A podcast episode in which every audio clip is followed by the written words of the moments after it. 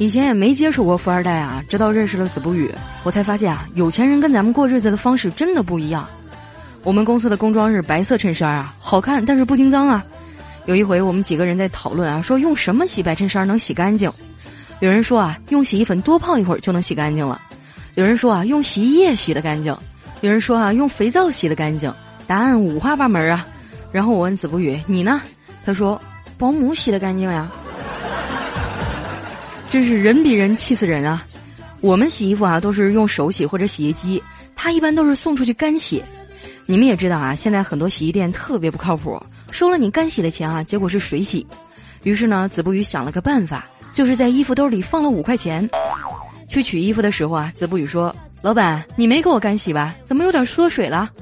这老板还强词夺理：“啊，干洗也有可能让衣服缩水啊。”于是呢，子不语掏出了兜里那五块钱说。那你给我说说啊，这五块钱是怎么烂的呀？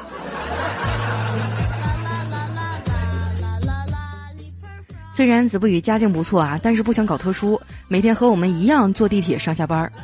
有一天他起来晚了，要迟到了，看到前面一辆出租车刚从小区出来，就一个箭步冲了过去，结果啊，发现一个背书包的小学生坐在里面。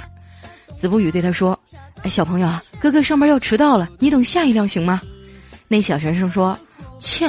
我上学还要迟到了呢，这把他给气的，对着司机喊：“我出一百，你先送我。”那小学生也喊：“我出两百，你先送我。”子不语当时就急了：“我他妈出五百，你先送我。”然后这小学生淡定的说：“好吧，你赢了，爸，你先送他吧。”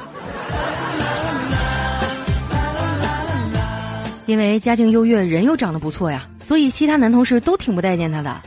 看着他成天那么委屈啊，我就劝他：“子不语啊，你别太往心里去。就算你关门吃饺子，也会有人爬墙头上批评你的馅儿不好。这个世界上啊，真正比你强的人，谁有闲工夫搭理你啊？”